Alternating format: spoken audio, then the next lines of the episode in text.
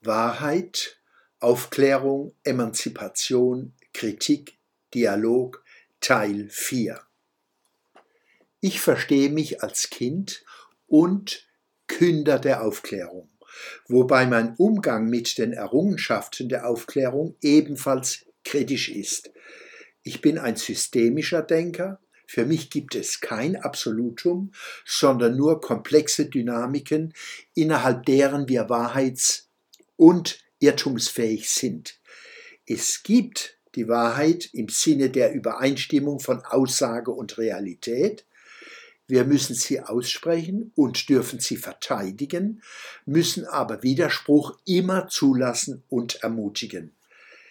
Letzte Instanz für Demokratie und Wissenschaft ist die weiterhin offene Debatte, denn auch die Realität ist nicht statisch. Der Relativierung von Wahrheit, wie sie viele aktuelle Debatten bestimmt, kann ich mich nicht anschließen. Hier finden Sie einen Hinweis auf mein Populismuskonzept wichtige Auseinandersetzungen um Fragen wie Klima, Migration, Islam, Corona, biotisches und grammatikalisches Geschlecht, kulturelle Distanz und Differenz, Achtung vor Andersdenkenden, um nur einige zu nennen, werden nicht auf der Suche nach Wahrheit, sondern im Buhlen um Anerkennung und um Ausübung von Macht geführt. Dies ist Populismus. Und dieses Mal weit überwiegend von links. Man mag sagen, das war schon immer so.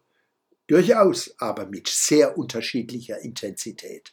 Seit Jahren erleben wir einen Niedergang an demokratischer Toleranz und an Wissenschaftlichkeit unserer Debatten.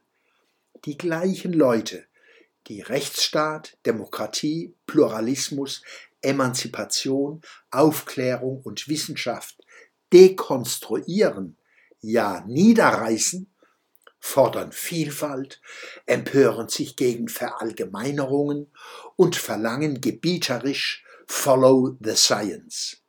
Das ist Populismus.